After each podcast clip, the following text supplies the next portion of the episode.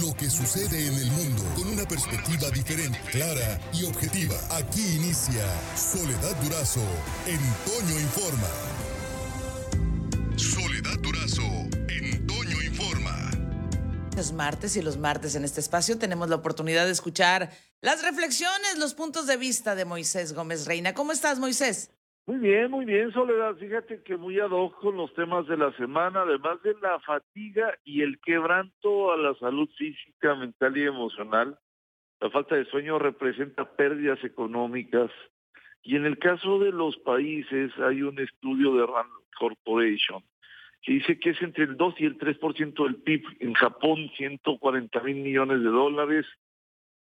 En Estados Unidos, 411 mil millones de dólares en Alemania 60 mil millones de dólares, en el Reino Unido 50 mil millones de dólares, en Canadá 21 mil millones de dólares. De hecho, el estudio concluye que pasar de 6 a 7 horas de sueño reduce las pérdidas económicas en Estados Unidos a la mitad, es decir, 226 mil millones de dólares, y en Japón 75 mil, y en los demás países entre 30 y 40 mil millones de dólares, nada más por una hora adicional de sueño. Muchas multinacionales norteamericanas como Google, Nike, Ben Jerry han optado por quitarse el estigma del sueño, soledad y permitir a los empleados echarse un pequeño coyotito en espacios adaptados para ello. Y es que a pesar de que los trastornos del sueño se presentan con mayor frecuencia conforme aumenta la edad,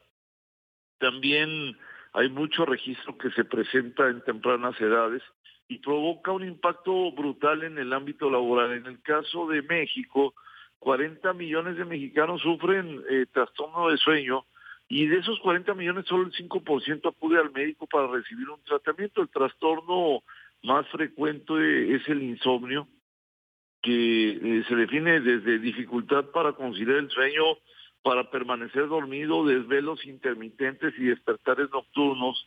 Y hay que decirlo, la OMS lo trae registrado con una terrible relación causal entre el insomnio y la depresión, además de que es causante de obesidad, diabetes y hipertensión. Se tiene registrado que el 30% de los accidentes están relacionados con el cansancio y con el sueño y de igual manera eh, hay una revista, ARG Neurocien, revista especializada en publicaciones y artículos de neurociencias, en donde dice que el 36% de la población en Monterrey sufre de insomnio, en la Ciudad de México es el 34% y en Sonora se estima que sea el 28% aproximadamente. Eh, finalizo comentando Soledad, algo que siempre me ha parecido sorprendente. La Universidad de Chicago ha concluido que dormir durante toda la noche hace que se pierda más cantidad de grasa.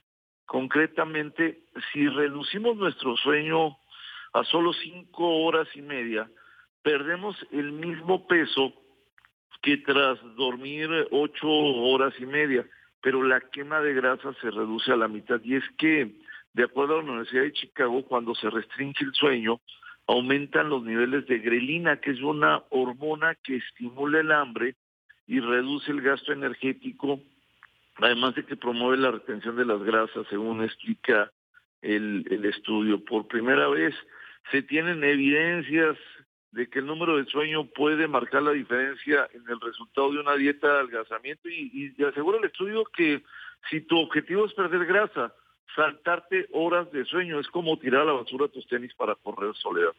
Ya. Interesante, ¿no? ¿Cómo, cómo hay eh, información detrás de este, de este tema? Y la verdad de las cosas eh, me impacta ahora sí que el impacto que tiene eh, los trastornos del sueño en, la vida laboral, en el rendimiento de la persona. Entonces, a procurar dormir, Moisés. Así es, Soledad. Bueno. Pues que tengas muy buena semana y saludo para todos. Muchas gracias, Moisés. Qué interesante, ¿eh? Qué interesantes datos nos acaba de compartir Moisés Gómez Reina. Soledad Durazo en Toño Informa.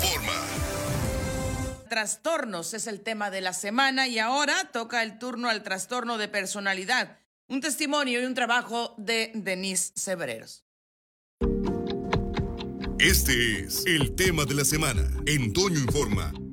Veía que todo el mundo hacía las cosas tranquilamente y decía, pues porque yo sigo teniendo miedo, porque yo sigo sintiéndome así. Fobia social, ser obsesivo compulsivo, paranoide, antisocial y narcisista son algunos de los trastornos de personalidad que existen. La psicóloga Paulette Arenas nos explica cómo nos afecta padecer alguno de ellos. Un trastorno de personalidad se le llama a una manera de pensar diferente a la norma de la sociedad y que usualmente afecta a la persona en su forma de ser a día a día, con sus relaciones, en el trabajo. Es una constante preocupación en la que el paciente puede ser sentirse inferior, sentirse superior, puede ser en sentirse mortificado de estar checando si hizo las cosas correctamente, sentirse nervioso, hasta el punto en el que esos sentimientos empiezan a afectar a la persona en su día a día. Entre los padecimientos existentes, la psicóloga Arenas describe el trastorno de ansiedad o fobia social.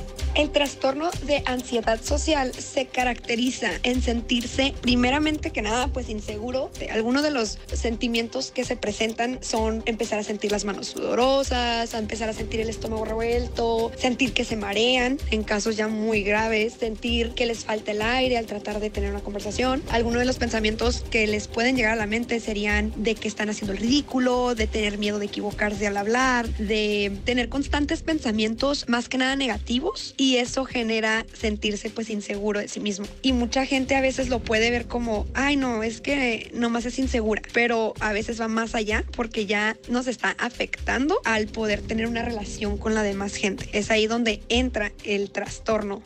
Mónica es una joven que padece de ansiedad social y nos compartió su testimonio. Yo pensaba que era parte de, de la vida, de crecer, nuevos retos, hasta que me di cuenta que después de un tiempo veía que todo el mundo hacía las cosas tranquilamente y decía, pues porque yo sigo teniendo miedo, porque yo sigo sintiéndome así cada vez que hago eso, se me hacía muy raro. Bueno, decía, soy muy nerviosa, soy muy tímida, eso decían todos de mí, que era muy tímida, pues soy muy callada, sí, eso sí sabía, pero pues nadie sabía cómo me sentía realmente, hasta que me puse a leer me di cuenta de que se, se trataba de una condición de que lo podía tratar, que la vida no era así de difícil. Después de tantos años de luchar con eso, te das cuenta de que eres más fuerte de lo que realmente crees. Y una vez tomas terapia y entiendes las cosas, te das cuenta de que puedes hacer mucho más. La psicóloga Paulette nos dice cómo surgen y cómo se pueden detectar los trastornos de personalidad. No siempre quiere decir que es hereditario, muchas veces puede ser que se presenten en la adolescencia pueden ser que tengan una niñez un poco difícil, con abusos, gritos, golpes y, a la, y eso a la vez genere que en la adolescencia empiecen a desarrollar estos trastornos ¿no? de personalidad. Es importante pues que si uno se siente incómodo, no se siente a gusto, pues que vaya a tomar el primer paso, que es ir al psicólogo y ya con el psicólogo poderlo pues canalizar y detectar si es que, que cae dentro de un este, trastorno psicológico. Para Larsa Noticias, Denise Cebreros. Ahí está la importancia de mantenernos atentos, atentas a nuestras eh, reacciones y procurar eh, eso, darles atención para estar mejor. Por hoy terminamos, pero la noticia no descansa. Y nosotros tampoco. Soledad Durazo le espera de lunes a viernes a las 5.30 de la mañana por la cadena Larsa Comunicaciones. Con más noticias, más información, más Soledad Durazo en Toño Informa.